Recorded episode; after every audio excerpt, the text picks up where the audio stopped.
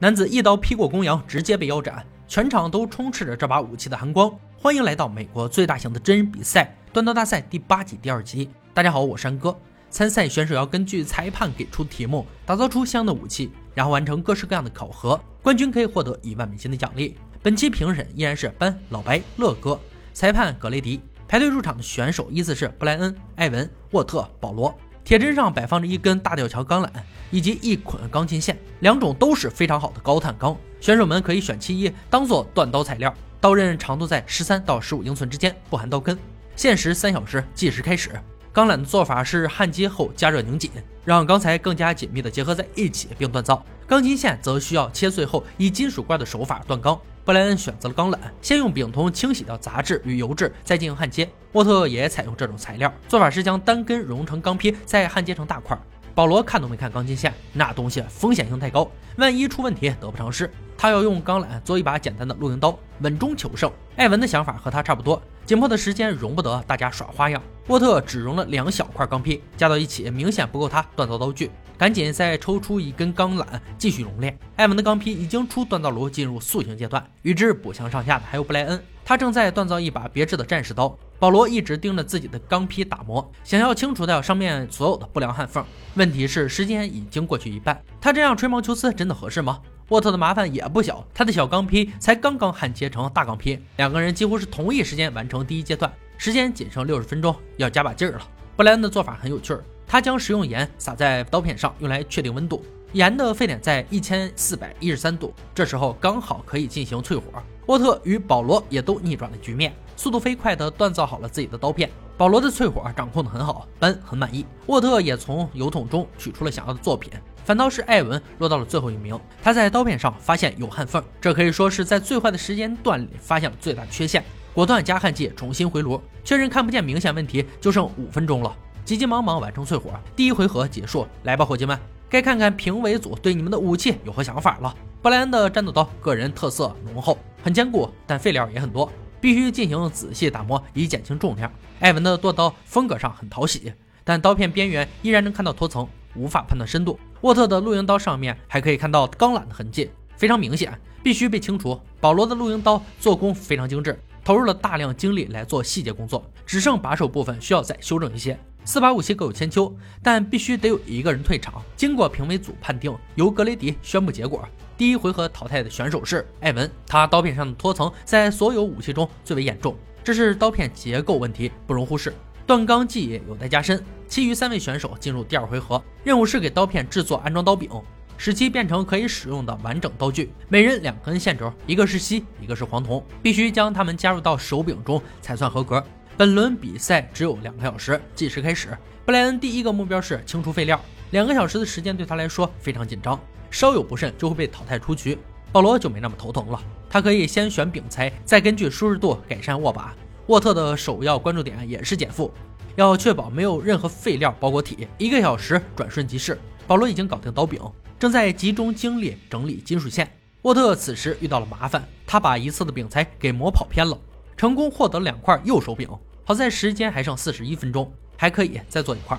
布莱恩正在使用手钻给手柄刻凹槽，放置铜线和锡线的缠绕体。沃特的进度最慢，只能将绞线与刀柄的工作一起进行。伴随着十秒倒计时响起，最后一步工作刚好完成。第二回合结束，班率先登场进行强度测试。他将用三人的刀具砍剁坚硬的鹿角，来检测刀刃耐用性及整体结构性。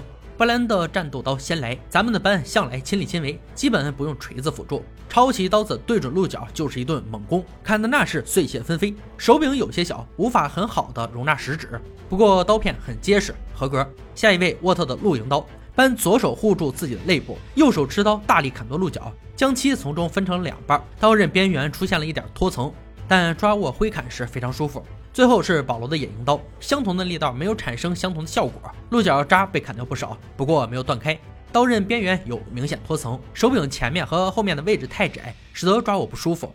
测试完强度，换乐哥上场，他要用战机水管测试锋利度，还是布莱恩先来。乐哥调整呼吸，蓄力一击，两根水管应声而断，轻巧而快速的刀片非常棒。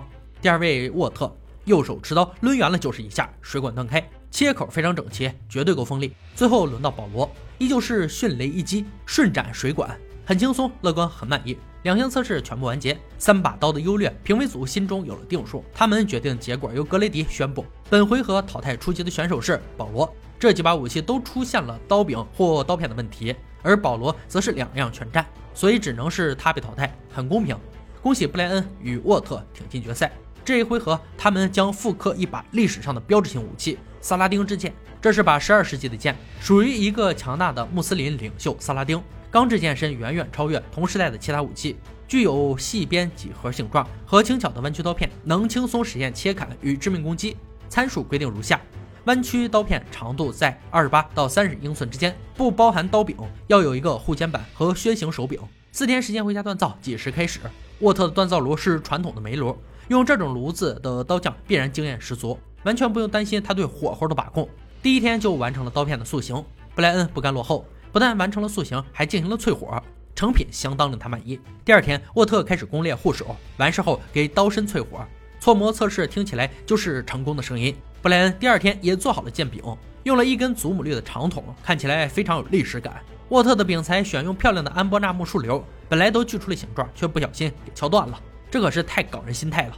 冷静下来，又做了一个新的。作为一名刀匠，必须要有足够的耐性。时间一到，两位选手准时返回锻工坊。乐哥满脸笑容出场做杀戮测试，他会用萨拉丁剑在公羊尸体上进行致命攻击。布莱恩打头阵，手持利器的乐哥气势上明显变得凌厉起来，仅三刀就将公羊拦腰斩断。第三下甚至都没用力，非常酷的一把武器，锋利度令人惊叹。沃特紧随其后，乐哥先一刀将公羊脖颈斩断一半。随后连续三刀将其腰斩，对此他的评价是：这把刀既邪恶又尖锐，让人欲罢不能。接下来进行强度测试，许久不曾出场的老白终于来了。他将攻击携带盾牌、头盔，身穿链甲的假人来检测武器的结构与耐用性。还是布莱恩先来，音乐响起，老白左右开弓，上下其手，盾牌、链甲与头盔均出现不同程度的损伤。刀刃几乎是完好无损，整体性依然牢靠。轮到沃特，老白老当益壮，力道不减，在三道防御物上留下明显痕迹。刀刃有几点稍微变得粗糙，但整体上依然坚固，过关。最后乐哥进行锋利度测试，他将用武器试着切穿埃及地毯，如果锋利度足够，切口会非常平整。布莱恩先上，第一刀刺入向下滑，第二刀向左，第三刀向右，非常锋利，轻轻松松切穿地毯。沃特压轴，同样的动作，同样的结果，同样的评价。剃刀般锋利的刀刃，无需多言。铁人三项全部完结，评委组这次无法立刻做出决定，得请两位选手暂时休息一下，等待结果。两把武器的表现太接近了，最后还是乐哥艰难地挑出一点毛病。格雷迪喊来两位选手，宣布一脸懵逼的沃特成为冠军。布莱恩输在他刀刃粗糙，比沃特多了一点点。哎，属于鸡蛋里挑骨头了。但没办法，规则是只有一名冠军。但评委组表示，这场比赛没有输家。让我们恭喜沃特获得千锤百炼的冠军头衔，布莱恩也将成为断刀大赛的无冕之王。以上就是断刀大赛第八季第二节的内容。本集提到的萨拉丁之剑，其实剑本身没什么大名气，主要是用它的人太牛逼了。欧洲中世纪浩浩荡荡的七次十字军东征，是中世纪历史中最风云的浩荡。全基督教文明圈的骑士勇者与贵族前往东方追求上帝、财富、土地和权力，而前后七次十字军东征所面对的伊斯兰文明势力，也拥有属于自己的英雄传说。